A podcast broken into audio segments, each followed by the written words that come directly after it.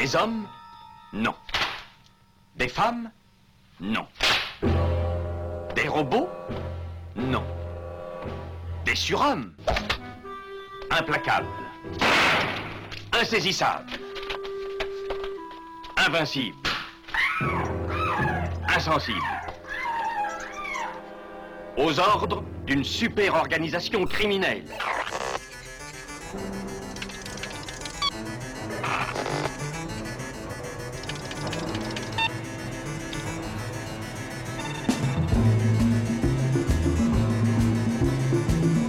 Rien n'est impossible pour... Culture prohibée.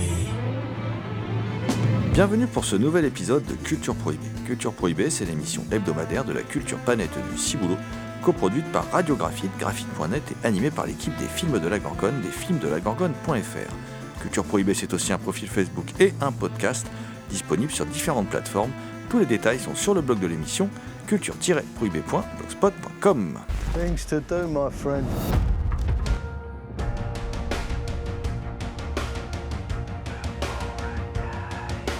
Au sommaire aujourd'hui, une spéciale film choc. Et oui, nous allons aborder des longs métrages particulièrement marquants, ce qu'on peut appeler des supercutes filmiques. Euh, on parlera entre autres hein, d'un film tout mignon, hein, sorti chez ESC Édition, Bull de Paul Andrew euh, Williams.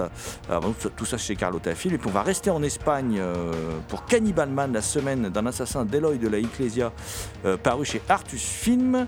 On va aller en Russie avec L'Ascension de Larissa Shepitko, paru chez Potemkin Film.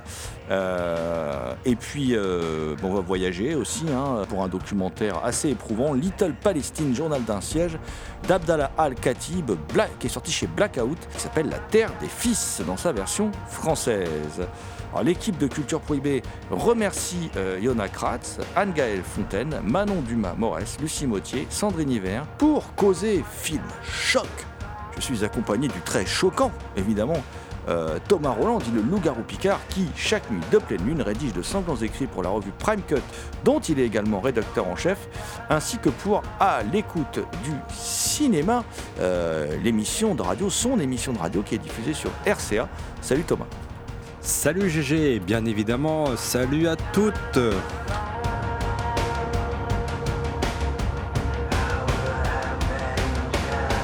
Alors je vais débuter cette émission sur des films chocs par une BD. Bah oui, je fais rien comme les autres, moi j'aime bien embêter le monde. Cette BD, c'est La Terre des Fils de, de JP. Elle est parue chez Futuropolis et elle a reçu le, le Grand Prix RTL de la bande dessinée en 2017 et le Grand Prix de la critique AC euh, BD en 2018. Euh, alors ça se passe dans un pays complètement dévasté. Euh, on ne sait pas lequel d'ailleurs. hein. Euh, hanté par quelques survivants, presque des animaux. Euh, il y a des, usines abandonnées, euh, il y a des, comment dire, un- une terre ravagée. Tout semble avoir été submergé ou quasiment. Il y a des maisons sur pilotis, il y a quelques endroits euh, qui ne sont pas sous les eaux. Euh, des fois, il y a des cadavres qui en sortent de ces endroits. Euh, Enfin, je veux dire, il y a des cadavres qui sortent de l'eau parfois. Et puis, on ne sait pas grand-chose de cet endroit, si ce n'est qu'il y a deux fils qui y vivent et un père, et que ben, le père va, va mourir, et les deux fils vont se retrouver livrés à eux-mêmes. Euh, et donc ça va donner euh, une BD, euh, une BD assez marquante, au découpage très cinématographique. Donc on n'est pas du tout étonné qu'elle ait été, adaptée au cinéma. Et c'est un, un, j'ai envie, de dire, c'est quelque chose de, il a de ça tous les éléments du roman d'anticipation, puisqu'à un moment on va être confronté à, à une secte euh, de, mecs complètement tarés qui sont adeptes du dieu trop cool, T-R-O-K-2-O-L, voilà, euh, ou trop col, voilà. Euh, à un moment on va aussi rencontrer les jumeaux grosses têtes, qui sont des, jumeaux avec des têtes difformes, comme s'ils avaient été rendus malades parce qu'ils mangent ou parce qu'ils boivent. On découvre que ces, jumeaux, en fait, qui ont l'air très sympathiques, bah, engraissent les jeunes qu'ils trouvent pour ensuite les livrer à cette secte. Euh, bah, tout démarre de toute façon avec ces deux fils qui sont un peu, un peu crétins en fait hein, sur les bords et qui vont tuer un, chien pour le manger, mais en fait ils pourront même pas le manger parce qu'ils ne l'ont pas tué comme il faut. Euh, et euh, pour éviter d'être contaminé par les microbes, le père leur dit bon ben, ce que je peux faire, c'est le dépecer et aller vendre la peau à un type qui rachète les peaux. Et quand ils vont chez ce type, on découvre qu'ils ont tué le chien de ce mec, en fait. hein, voilà, et qu'il le prend pas très bien, en fait. euh, et en plus, euh, ces deux gamins un peu bêta, ils lui volent des bombes euh, parce que le type a des grenades et tout ça. bon, ce qui fait que le type est pas trop content quand même. hein. Et euh, bon, je vous fais une version courte, hein, je vais pas vous détailler tout l'album, mais il se trouve que ces deux enfants, ces deux adolescents là, maîtrisent pas bien le langage. Ils parlent une langue un peu, euh, un peu primitive et, et bien, et surtout sont fascinés parce que leur père visiblement sait écrire et il tient une sorte de journal intime, journal intime dont on ne sait jamais euh, vraiment, euh, surtout visuellement, si euh, le père a vraiment écrit quelque chose dedans ou s'il se contente de, griffonner et de faire semblant d'écrire comme une sorte d'exutoire. On ne le sait pas, on ne le saura jamais. Par contre, c'est ce journal intime, c'est ce livre qui va être le, comment dire, qui fait tout le sel de l'histoire, puisque les deux fils, à chaque fois que qu'il va leur arriver des ennuis, c'est parce qu'ils vont essayer de, de dealer avec différents énergumènes qu'ils rencontrent pour leur demander de leur lire ce, livre. On peut penser toutefois qu'il y a des choses écrites dans un langage peut-être qui n'est pas le nôtre, dans une écriture qui n'est pas la nôtre, puisque les différents protagonistes lisent, leur, lisent quand même des, passages du livre. Alors, euh, petit côté mille et une nuits, hein, comme ça. hein, euh, mais- et, et, et, puis, le, le- le- quand même, hein, le, le livre est assez sombre, ce roman graphique est assez sombre et se finit malgré tout sur une petite note d'espoir que je, ne vous dévoilerai pas. Euh, mais c'est un roman graphique assez sublime. Alors, les amateurs de BD ont déjà dû le découvrir parce qu'il est sorti depuis quelques temps. Et là, il est remis au goût du jour donc par cette adaptation de, Claudio euh, Cupellini. Euh, Claudio Cupellini, donc, qui choisit, lui, de diminuer le nombre de personnages. Il n'y aura plus qu'un seul fils et non plus deux fils. Voilà. Euh, et puis, à part ça, sinon, le, le film est très, très, très, euh, très fidèle à la, à la bande dessinée, en fait. hein. Il est très, très, très proche de, de- la bande dessinée. Euh, il est. il n'est pas en, il n'est pas en noir et blanc, voilà, il est, en couleur, hein, voilà, et, et c'est un, c'est un film qui est, comment dire, qui choisit de retranscrire assez fidèlement la BD, juste en enlevant un personnage, et pour moi, en enlevant un élément quand même qui est important euh, dans le film, le fils parle correctement en fait. Il ne sait pas écrire, il sait pas lire, mais il parle correctement. Alors que je trouve que dans la BD, le fait qu'il s'exprime mal, pas très bien, euh, apporte un plus puisque le langage et le, les rapports humains à travers le langage, c'est un des éléments euh, qui est assez primordial dans la BD. Euh, ensuite, euh, par contre, le film propose des, des moments assez frappants, tout comme le roman graphique. hein. et euh, là, je pense par exemple à ces, euh, bah, ces, longues scènes d'errance comme ça dans les marais. Les décors sont, sont- assez impressionnants. Il y a une, une, une apparition aussi de Valeria Golino qui fait une sorte de, de, sorcière comme ça dans la BD. C'est clairement quelqu'un qui est appelé comme une sorcière d'ailleurs et qui est en fait la maîtresse du, père de- des deux fils. Euh, là, là, là, c'est c'est différent. En tout cas, c'est un. Ce qui est étonnant, parce que le film est tourné en décor naturel, hein, euh, sur le delta du Pau. Donc ça, ça donne à ce film qui est un voyage initiatique, hein, euh, qui est un conte, hein, qui est un, est un, walkabout, hein, comme on, peut dire, on peut le dire, euh, si ce film était australien. Euh, et ça nous donne à, à traverser un univers post-apocalyptique qui, à mon avis, est très proche de ce que serait un univers post-apocalyptique en Europe. Euh, si jamais des catastrophes euh, venaient à arriver, euh, ça ressemblerait pas vraiment à Mad Max. Je pense que ça ressemblerait beaucoup plus à ça. Voilà, avec des gens qui essayent de cultiver la terre, avec des, des gens qui en sont réduits à manger des chiens. Je pense que ça ressemblerait pas mal à ça, et des gens qui ont aussi peur de boire et de manger, de peur d'être empoisonnés. Donc je pense que ça, ça aurait à peu près, à peu près cette allure-là. Alors le film n'est pas aussi impressionnant et marquant que la BD, il faut, le dire quand même. hein. C'est un bon film, un bon film de science-fiction, un bon film post-apocalyptique, ne serait-ce que parce qu'il justement, il donne à voir un décor atypique pour un film post-apocalyptique. On est loin des canons euh, à la George Miller, hein. on, est, sur autre chose, et, euh, et qui nous mène jusqu'à un final euh, assez, alors qui fait qui ressemble au final de la BD, hein, mais qui fait, oui, quelques concessions là, par contre, au- à l'univers euh, peut-être un peu post-apocalyptique tel qu'on le connaît, tout du moins dans le, dans le look des, des personnages. Euh, quoi qu'il en soit, euh, la BD est exceptionnelle. Le film est un bon film. Hein, Claudio Cupellini, il, fait il s'est fait la main sur l'excellente série Gomorrah. hein. Euh, et le film est un bon film, mais j'aurais, moi, aimé un peu plus de folie. Euh, un peu plus de jusqu'au boutisme peut-être dans cette transposition euh, euh, cinématographique qui est accompagnée de, quelques bonus sympathiques et en, particulier un très beau ex libris de, l'album et les premières planches du roman graphique ça va vous donner envie d'acheter la BD en fait. voilà, faut, faut être clair. Donc, bah, faites-vous votre avis. Nous, on vous conseille de lire la BD d'abord et de regarder le film après. Donc, La Terre des Fils de JP chez Futuropolis et Land of the Sons euh, qui est sorti chez Condor. Et ça, c'est un film de Claudio Cupellini.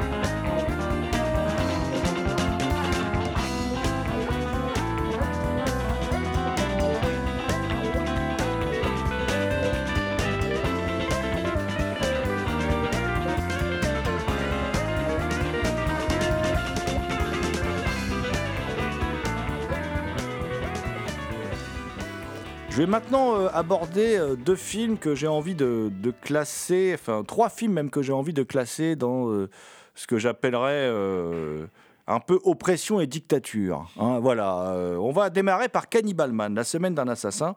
Deloy de la Ecclesia, enfin, enfin, un éditeur, merci Artus Film, se décide à sortir des films de Eloy de la Ecclesia. Eloy de la Ecclesia, pour moi, c'est un immense metteur en scène. Mais à quand des éditions françaises de, son cycle cinéma Quinqui Euh, À quand euh, des éditions françaises de tous ces films, en fait? Parce que Eloy de la Ecclesia, c'est un cinéaste passionnant, méconnu, beaucoup trop méconnu. Et pourtant, je peux vous assurer que ceux qui vont découvrir là Cannibal Man, la semaine d'un assassin, qui ne sont pas comme moi, qui n'ont pas la vieille VHS Scarzo et, euh, et qui vont le découvrir pour la première fois, vont prendre une claque monumentale. Le film est simple, c'est l'histoire de Marcos qui vit solitaire euh, dans, comment dans une toute petite maison, au milieu d'un endroit très étrange. Il est entouré d'immeubles et d'immeubles en construction, mais lui, il est dans un endroit, c'est une toute petite maison au milieu de nulle part. Voilà. Euh, sur un sol aride, euh, un endroit très très étrange où il vit là avec son frère. Et euh, son frère qui est souvent parti parce qu'il il est parti travailler, il est parti, euh, il est parti comment dire de la, maison pour, du travail. Euh, film tourné évidemment, il est sorti en 73 en, France et en 72 en Espagne. Film tourné sous Franco, hein, voilà. et Eloy de la Ecclesia était pas trop francophile, si vous voyez ce que je veux dire. Euh, et à travers des films de genre, il arrivait toujours à éreinter le, pouvoir en place. Et là, on est en plein dedans. Euh, dans ce monde qui n'est pas, qui, euh, peut apparaître aujourd'hui comme une dystopie, hein, ce Marcos en fait va devenir un, un assassin malgré lui. Un soir, en fait, qu'il est avec sa charmante petite amie Paula, et il va être un peu agressé par un par- un chauffeur de taxi parce que bon c'est vrai qu'il a un comportement euh, avec sa copine euh, bon c'est on se dit limite est-ce qu'ils vont pas euh, se dépoitrailler et, coucher dans le taxi? Donc le chauffeur de taxi il met un peu les là il dit stop les bisous je veux pas de ça dans mon taxi. Et le problème c'est qu'il met une gifle à la copine de, de Marcos. Et là Marcos bah, s'énerve un peu et le tue. Il le tue il le tue de manière involontaire hein, mais il le tue. Et donc à partir de là démarre, dé- démarre pardon une sorte d'engrenage, d'engrenage euh, meurtrier pour ce, Marcos. Ce Marcos qui en plus travaille dans un abattoir. hein. Euh, ça donne d'ailleurs une intro absolument saisissante, véritablement filmée dans un abattoir. Euh, bon, déconseillé aux véganes, hein, je vous le dis tout de suite, qui est certainement un hommage d'ailleurs au sang des bêtes de Franju, hein, mais qui est un moment assez marquant. Et ça reste assez dégueule bif, pour employer une expression euh, un peu populaire, toujours aujourd'hui. hein, euh, voilà. Et en fait, bon, il a une idée, lui. Il va être obligé un peu d'éliminer tous les gens qui pourraient le confondre, faire de lui un assassin. Et puis il va décider de passer bah, les cadavres, vous l'avez deviné, hein, dans la machine à viande dont il a la responsabilité, évidemment. Donc à partir de ce postulat, euh, qui pourrait laisser penser à quelque chose d'assez fun, d'assez, euh, d'assez, comment dire, euh, d'assez réjouissant, un peu à la manière de Nuit de cauchemar de Kevin Connor. Non, non, non. On va avoir un film très glauque qui décrit comment un système oppressant transforme un homme, en fait, et le réduit à être un criminel. Euh, et en plus, un film, on sait que, que Eloy de la Ecclesia était homosexuel, par exemple, et un film aussi sur une sorte de sexualité refoulée, non assumée. Alors le héros peut paraître effectivement un hétérosexuel qui séduit, séduit les femmes d'ailleurs. Il y a la serveuse d'un, bistrot où il va tout le temps, qui, est, qui, est très, qui a très envie de coucher avec lui et tout ça. Et euh, bon, l'acteur est excellent hein, d'ailleurs. hein. Et, et il va rencontrer en fait un autre type, avec qui, euh, un type de la haute, qui vit dans un, lui dans un building juste à côté de chez lui, mais un building hyper moderne, euh, qui a des connexions avec le pouvoir, euh, parce qu'ils se font aussi tout le temps contrôler, tout ça, on montre bien qu'on est dans une société oppressante. Et à un moment, ils sont dans un bar, ils sont contrôlés parce qu'on les soupçonnerait presque des, des homosexuels, en fait. Euh, vous savez, euh, les dictateurs voient ça comme un truc contre nature, généralement. hein. Euh, donc, euh, et cette relation étrange entre les deux hommes donne un aspect euh, vraiment euh, très particulier. Euh, déjà parce que on a cette impression de d'homosexualité refoulée. On a cette impression de personnage qui refoule beaucoup de choses, en fait. Euh, on pense à Polanski, sincèrement. On pense à Répulsion. Quand il est dans sa maison, où, où fait une chaleur oppressante, où il stocke des cadavres, donc ça doit puer en fait, une horreur là-dedans. Euh, il passe son temps d'ailleurs à acheter des bombes de déodorant, à en mettre partout.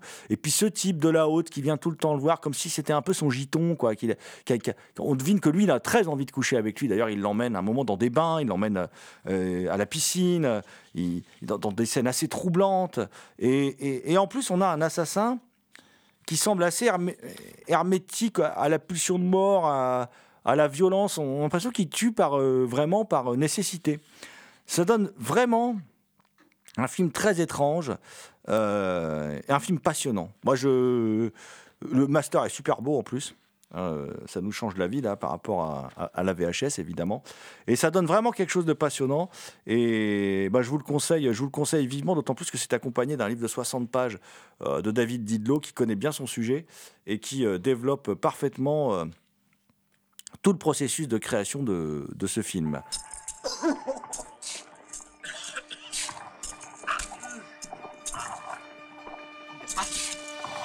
En cualquier momento puede presentarse la ocasión de escapar. Si tú lo logras, darás estos nombres al doctor Torres Galán. Los está esperando. La causa los necesita, Ari. Nadie mejor que tú para guardarlos en la cabeza sin riesgo.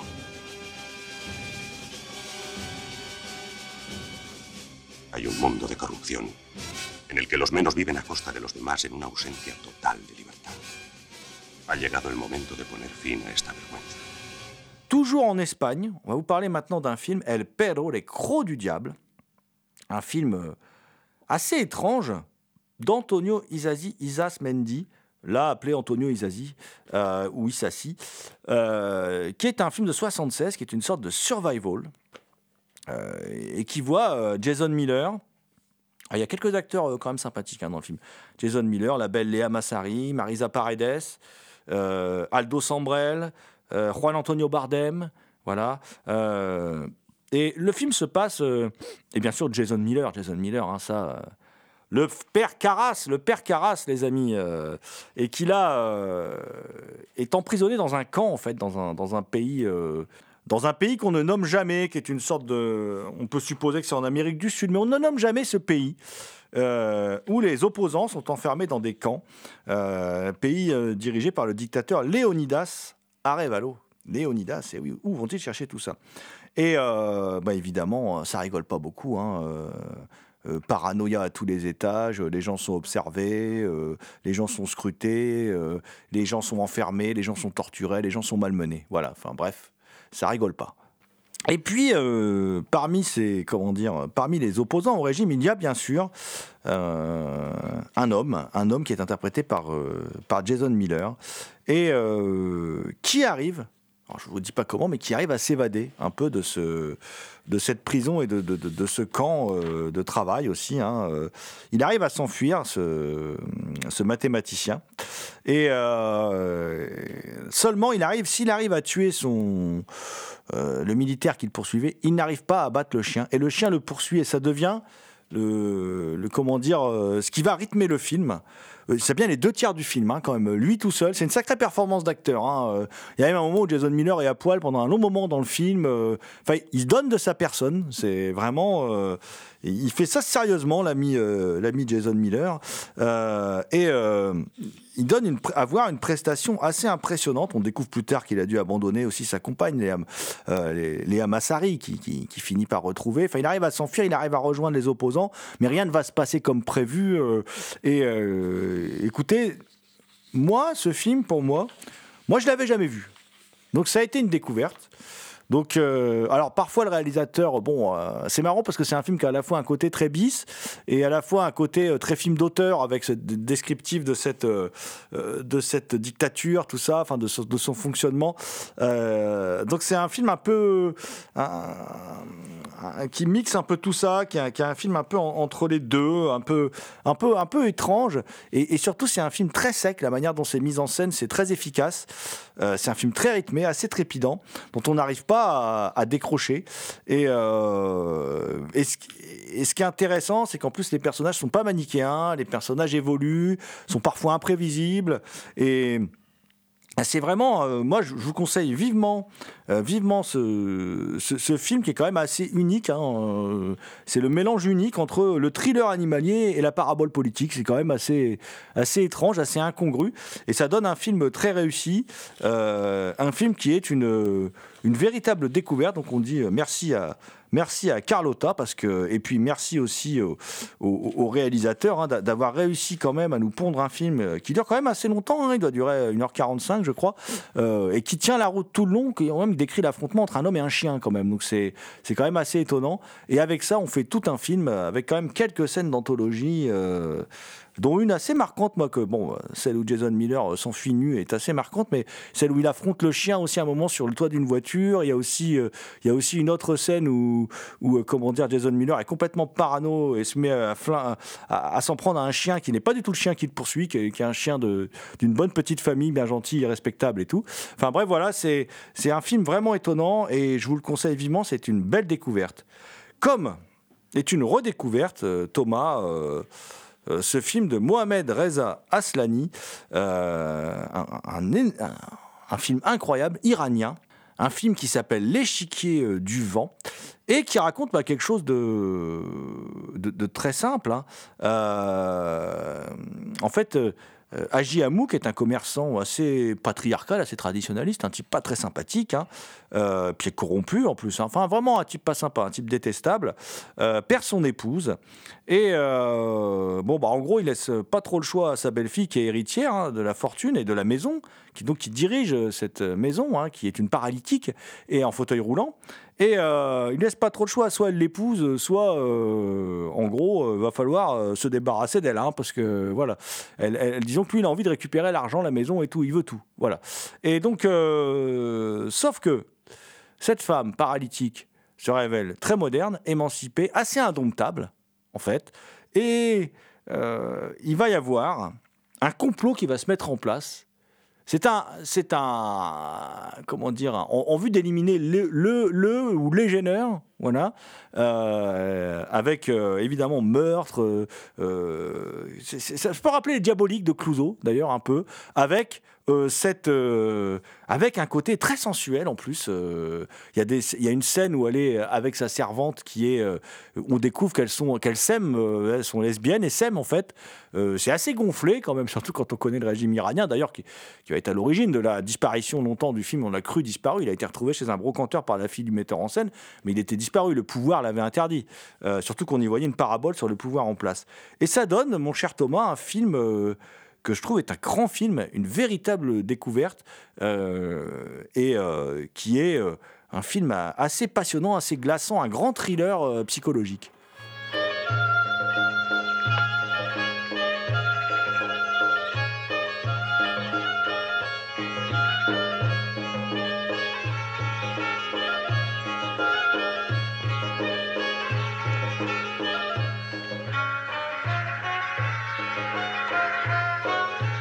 خوش نیست که قضیهمون بیفته عقب.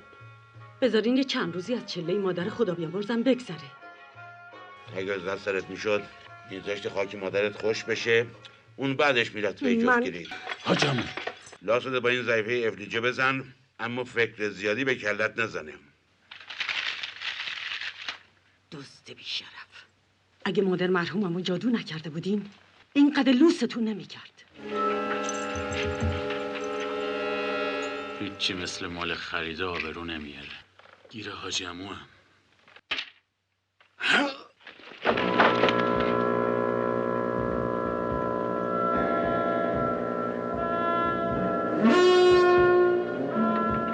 Vous écoutez Culture Prohibée. نیست. سرکار بفرمایید کی حاجی گم شده؟ ارث خوبی بهتون رسیده. آقا رو که کشتی.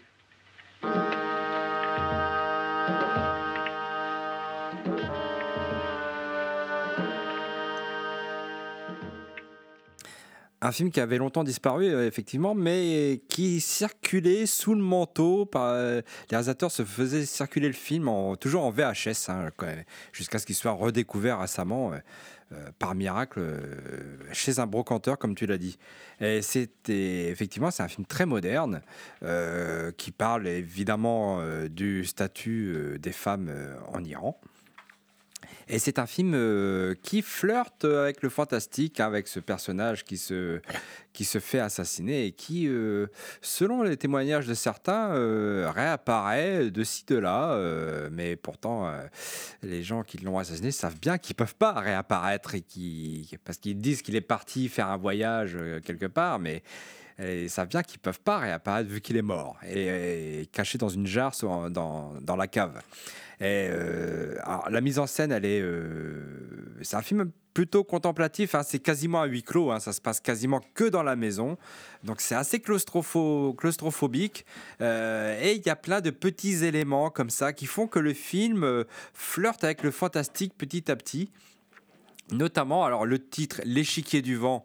Euh, c'est pas un titre qui est là par hasard parce qu'il y a un échiquier et, euh, euh, sur, euh, auquel jouait le personnage assassiné. Et puis, de temps en temps, on, voit, on a un plan dessus et on voit qu'il y a des pièces qui bougent, qu'il y a des pièces qui ont bougé et que le propriétaire continue la partie.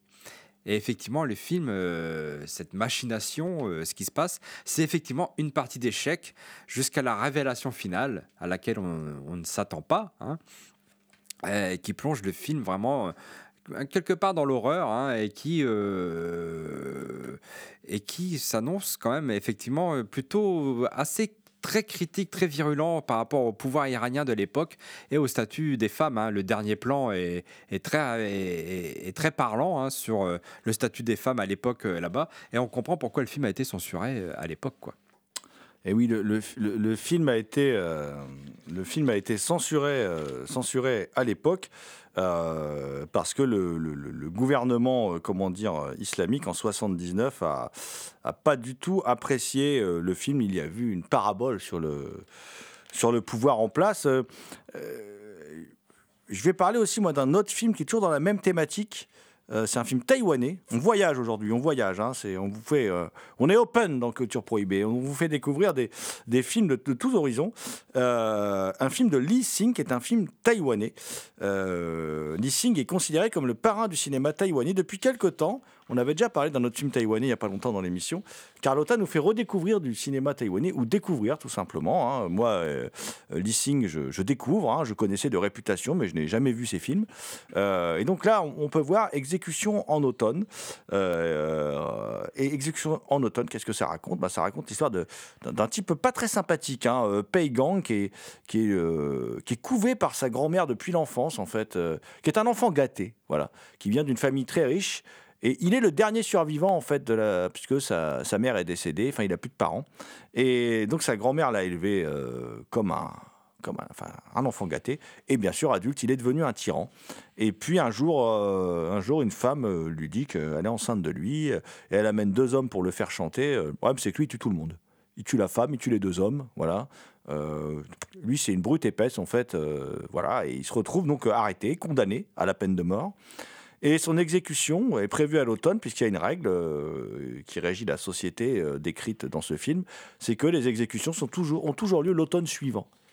Alors évidemment, euh, Lee Sing, qui est un adepte de Confucius, hein, ce qu'on découvre dans, les bonus de, cette édition, euh, évidemment, pour lui, c'est l'occasion de, de faire un film sur la manière dont ce personnage va évoluer. Par le biais de l'emprisonnement, puis aussi par le biais de côtoyer d'autres euh, prisonniers, dont un prisonnier lettré qui va, lui, qui va le faire progresser dans sa pensée. Euh, pendant ce temps-là, sa grand-mère va essayer de le faire innocenter, puisque c'est une famille puissante, donc elle pense qu'avec l'argent, elle peut tout acheter, mais ça ne se passera pas comme ça. Et puis après, elle va plutôt se dire, eh ben, écoutez, il faut que j'ai un petit-fils, donc on va lui trouver une femme. Et c'est pas facile de trouver une femme pour quelqu'un en prison. Et, donc, euh, elle va finir par lui faire avoir une relation avec euh, une jeune fille de la famille euh, qui, vit chez elle, qu'elle a élevée. Euh, et hum, évidemment, lui, au contact de cette jeune femme, au contact aussi de son geôlier, qui est, un, qui est une sorte d'alter ego du metteur en scène, puisque c'est un sage, qui n'hésite pas à faire le coup de poing quand il faut, le geôlier, mais qui est aussi un sage, et qui va devenir le père de substitution, en fait, de ce, de ce personnage Pei Gang, euh, dans ce film philosophique assez passionnant. Euh, donc, film tourné pendant la dictature, euh, et... Alors, on peut le voir de plusieurs formes, c'est ça qui est passionnant avec ce film.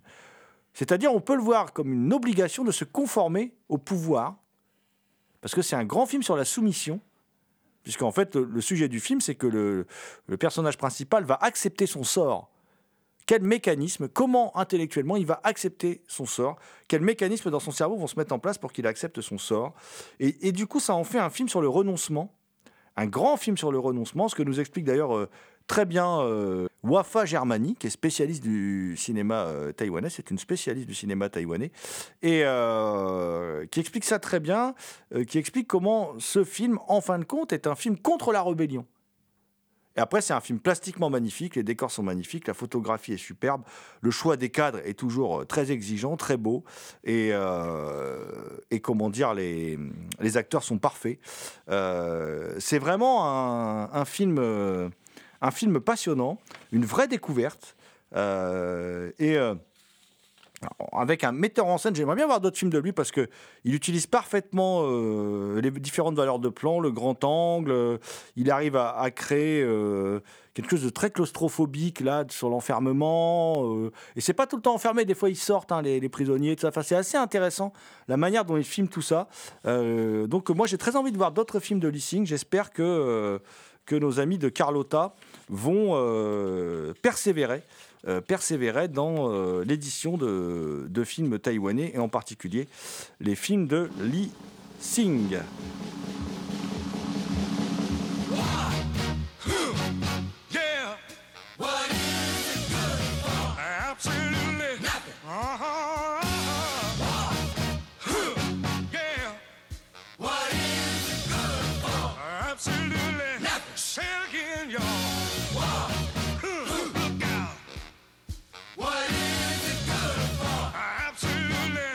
To me.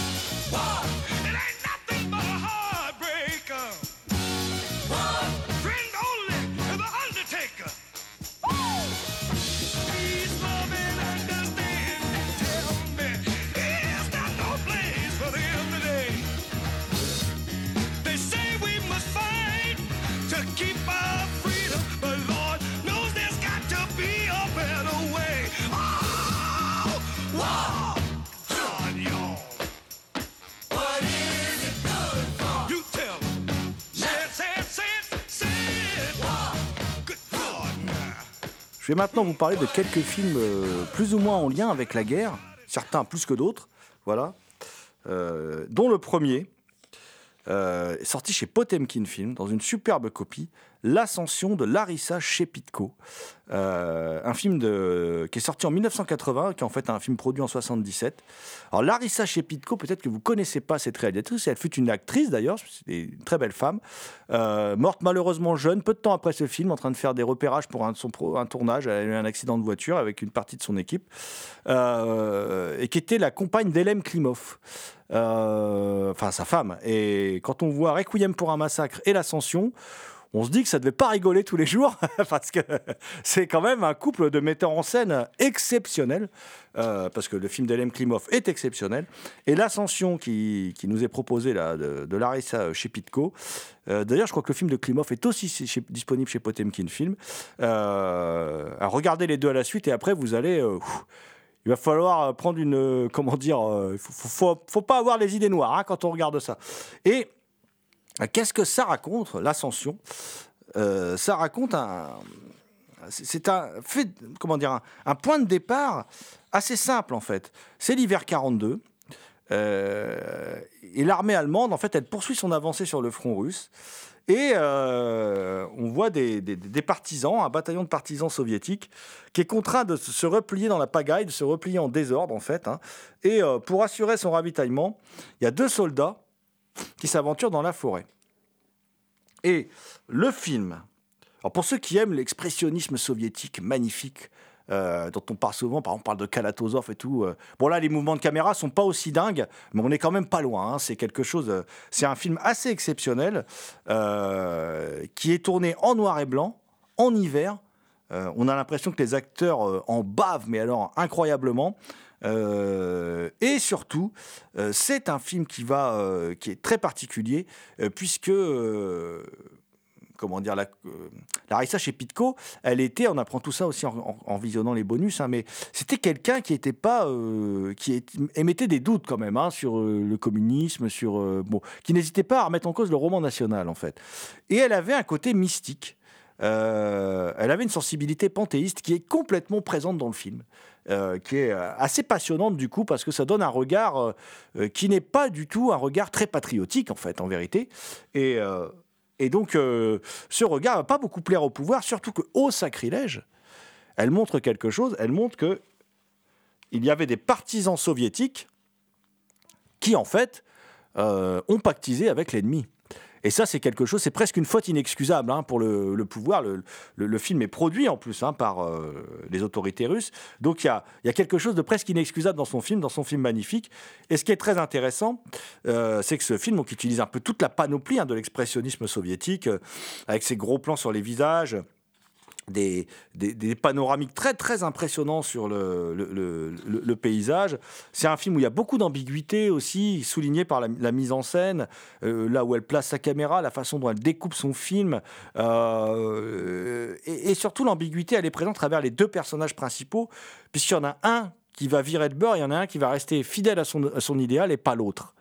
Et tout ça va nous amener à, un final assez euh, à la fois émouvant et à la fois euh, presque mystique, presque voilà, presque marquant. Enfin bref, euh, l'émission touche presque à sa fin. On a encore quelques films à aborder, mais je voulais vous dire que voilà, précipitez-vous sur l'ascension de Larissa chez Pitco. C'est magnifique, c'est un chef-d'œuvre. hein. Voilà, il faut dire les choses. C'est un grand film comme on en voit que, très rarement. Donc précipitez-vous sur ce, sur ce film. Autre film autre film qui est euh, qui prend place, comment dire, dans un environnement euh, lié à la guerre. C'est un double film qui est sorti chez Carlotta, c'est L'homme au pouce-pouce. Il y a les deux versions. La version de 43 et la version de 58, c'est deux films faits par le même réalisateur, Hiroshi Inagaki. Euh, L'histoire est simple, c'est un homme euh, assez bourru, assez tempétueux en fait, qui s'appelle Matsugoro, qui est un conducteur de pouce-pouce, et qui euh, un jour va aider un petit garçon, Toshio, et faire la connaissance de ses parents, la famille Yoshioka. Et le père va mourir, et Matsugoro promet à la veuve de veiller sur le fils. Euh, et il va progressivement euh, transformer euh, Toshio, le fils, qui va, qui va comment dire, évoluer, devenir un homme, tout ça, c'est réalisé donc par Inagaki, qui est le réalisateur de la trilogie Musashi, dont on a parlé il n'y a pas longtemps, hein, les films de Shambara. Et il y a, il y a ce film très particulier parce qu'il est dans un contexte de guerre avec ce, conducteur de pouce-pouce et qui va surtout tomber amoureux de cet homme, de cette femme, pardon, tomber amoureux de cette femme veuve. Et pour le pouvoir en place à l'époque, euh, il est absolument impossible euh, que ce soit possible euh, pendant la guerre qu'un homme disparaît et que sa femme tombe amoureuse d'un simple manant, et même qu'elle tombe amoureuse tout court hein, d'un- homme qui a donné euh, sa vie euh, pour la patrie. Alors du coup, le film va être amputé. D'où le fait qu'il fasse un remake avec Toshiro Mifune, cette fois-ci dans le rôle principal. Toshiro Mifune qui était au sommet de, sa gloire. Euh, et donc en 58, il fait un- une nouvelle version. Si la première version de ce mélodrame est, assez sublime, après c'est très japonais, c'est un mélodrame sans pathos comme font les japonais, et voilà, euh, est assez sublime avec, euh, à un moment il y a une scène avec des, comment dire, des, des lumières là dans la nuit, enfin qui est assez sublime où on, on- fait quelque chose d'assez spectaculaire. Euh, mais cette nouvelle version, cette version en, couleur, apporte un, vrai plus. Déjà parce que le réalisateur peut donner euh, sa version, euh, sa version, comment dire, du film. Il peut vraiment la donner. Il n'est pas censuré, là, c'est sa version intégrale. Donc pour lui, il était nécessaire de, refaire, son film. Et puis, euh, le scope et la couleur, qui n'étaient pas présents sur le, premier film, apportent indéniablement euh, un plus, euh, d'autant plus que le, réalisateur utilise très bien le, format scope. Donc on vous conseille énormément ce film. Et puis, bah, il nous reste deux films. Alors il y en a un qui s'appelle Little Palestine, euh, Journal d'un siège. C'est un film d'Abdallah Al-Khatib, le réalisateur, qui aujourd'hui vit en Allemagne, hein, euh, et euh, qui est un, un film assez poignant. C'est un documentaire qui se passe dans le camp d'Yarmouk. Le camp d'Yarmouk, c'est un camp palestinien qui se situe en Syrie et que Bachar el-Assad a décidé en 2013 euh, d'affamer. Donc il bloque le camp comme ça, et c'est filmé de l'intérieur du camp. Et la, la, la, mère de ce garçon, de ce, de ce jeune homme d'une vingtaine d'années qui réalise le film, aujourd'hui ils vivent tous les deux en, en Allemagne, hein, ils, ils vivent plus là-bas évidemment, euh, décide de filmer le siège. Et ça donne un, documentaire assez passionnant, très bien construit. hein. Il y a un vrai travail de mise en scène. Un documentaire assez passionnant avec différentes séquences qui se succèdent, où on découvre ce que c'est vraiment que la misère, la famine, la vraie, et ce que c'est qu'une dictature, une vraie. Euh, et là, on voit des gens quand même contraints d'aller ramasser des racines euh, et de mettre du poivre, du sel dans de l'eau, de le faire chauffer pour remplacer les repas. On voit des enfants qui ne vont plus à l'école, qui cueillent des mauvaises herbes pour, les, pour en faire des salades, pour pouvoir avoir quelque chose à manger. Des enfants qui ne font même pas attention aux obus qui sont en train de tomber sur les immeubles à côté d'eux. Ils sont devenus insensibles à ça. Et euh, le film, c'est tout ça, mais ce n'est pas que ça. C'est pas un film larmoyant. C'est un film vraiment construit avec une voix off, un véritable récit, un narrateur euh, qui regarde aussi cette femme courage, qui est sa mère, hein, qui est infirmière dans, ce, dans ce camp, euh, euh, dans ce camp, comment dire, assiégé, dans ce camp retranché, dans ce camp où, la nourriture ne passe plus. Il y a quand même 100 plus de 180 morts, hein, comme c'est rappelé dans, le film. Et c'est un, film aussi où on voit aussi les moments de joie, les moments de liesse, les fêtes populaires, les mariages, les, les comment dire, aussi les enfants, des enfants très politisés d'ailleurs, qui, ont des jeux, qui sont des jeux d'enfants, qui jouent avec un ballon, qui, enfin voilà, on voit toutes ces choses-là. Ce n'est pas un film misérabiliste, et ça c'est très très important. Et surtout, on voit euh, malheureusement aussi que à quel point ce peuple se sent euh, perdu. C'est quand même un peuple qui en 48 euh, a été accueilli à bras ouverts par la Syrie. À un moment, il y a, un- il y a quelqu'un qui le dit. Et puis aujourd'hui, ils comprennent pas pourquoi ils sont maltraités de la sorte, maltraités entre autres d'ailleurs hein, par les soldats russes, les bombes russes, hein, qui sont euh, les alliés des, Syriens. Euh, et donc, euh, le, film, alors évidemment, on peut pas s'empêcher de faire le rapprochement avec l'Ukraine. hein. Ce que je trouve assez triste, par contre, c'est de voir comment on- a laissé euh, crever ces gens-là. Il faut dire les choses telles quelles. On les a, on les a laissés dans, leur situation, que la communauté internationale est restée, en fin de compte, assez sourde à leurs demandes et que malheureusement, euh, euh, bah, ça s'est terminé de manière tragique. Et c'est ce qui me fait dire qu'aujourd'hui, moi j'aurais bien aimé que, je suis très content qu'aujourd'hui les, les Ukrainiens puissent bénéficier de conditions d'accueil très favorables, mais j'aurais bien aimé que ces populations-là puissent aussi en bénéficier. parce que quand on voit ce documentaire, on ne peut être que frappé et bouleversé. Euh, donc ça s'appelle Little Palestine, journal d'un siège. C'est signé Abdallah Al-Khatib et c'est indispensable. C'est disponible chez Blackout.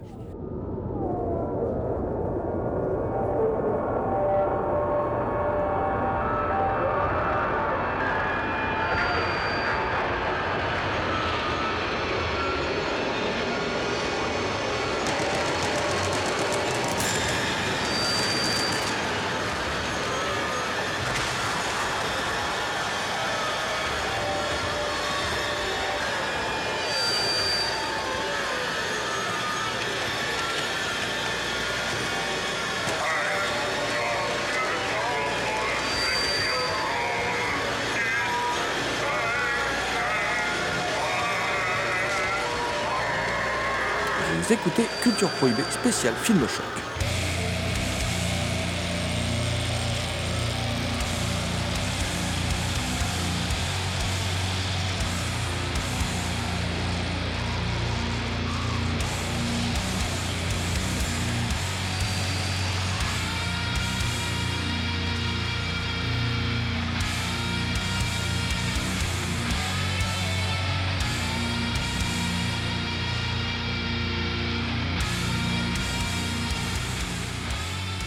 Et maintenant, mon cher Thomas, on va finir par un, film mignon, un film familial, un film, euh, voilà, un film signé Paul Andrew Williams. Paul Andrew Williams que j'aime beaucoup.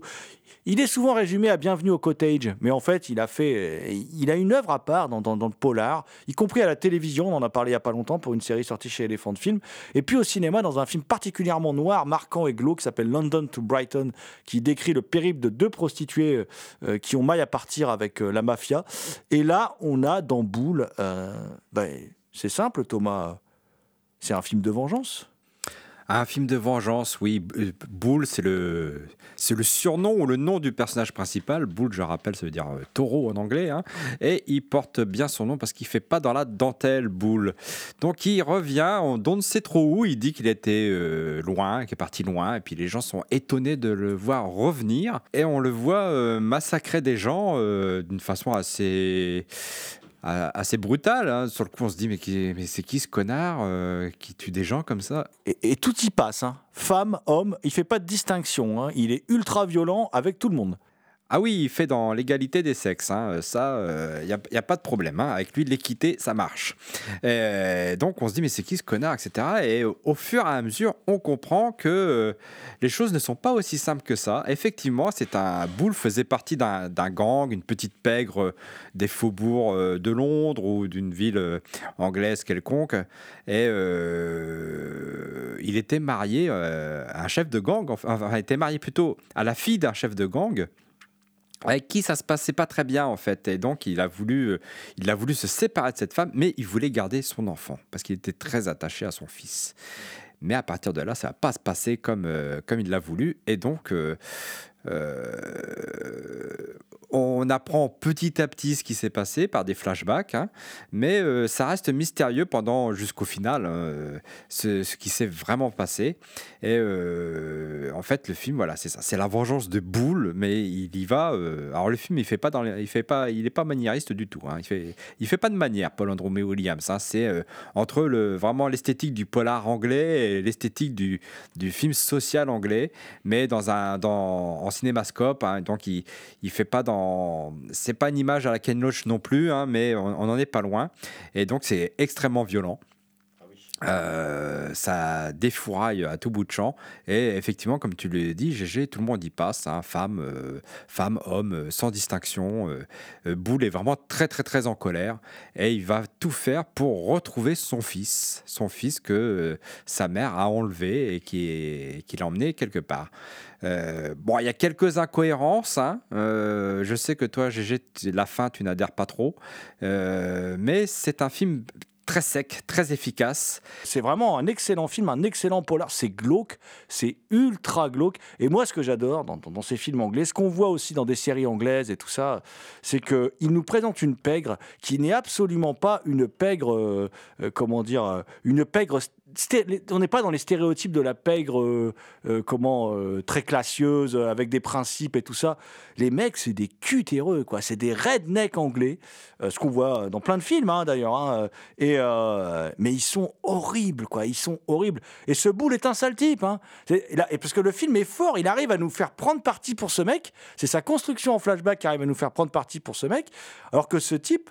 C'est une ordure, c'est un taré, c'est un psychopathe en fait, ce mec. Donc, euh, mais c'est génial. Enfin, moi, je trouve ça super. Alors, c'est sûr, c'est pas, c'est pas évidemment, c'est pas un grand chef-d'œuvre qui a marqué l'histoire du cinéma, mais moi, ça marque ma cinéphilie personnelle. C'est sorti chez ESC Édition et je trouve que c'est un, à voir absolument. C'est un des, un de mes coups de cœur de, de cette première partie euh, euh, 2000, euh, 2022, de ce premier semestre 2022.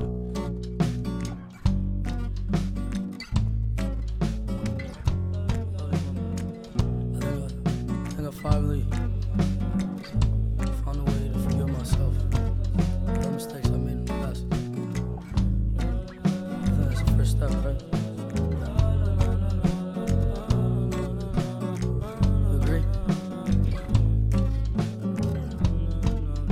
Culture Prohibée, une émission réalisée en partenariat avec les films de la Gorgone et la revue Prime Cut. Culture Prohibée est disponible en balado-diffusion sur différentes plateformes. Toutes les réponses à vos questions sont sur le profil Facebook et le blog de l'émission culture-prohibée.blogspot.fr. Culture Prohibée était une émission préparée et animée par votre serviteur Jérôme Potier dit La Gorgone, assisté pour la programmation musicale d'Alexis Admiral Lee. Une émission animée avec Thomas Roland dit le loup-garou Picard and the last but not the least. Je veux bien sûr parler de Léomania à la technique. Salut les gens, à la prochaine.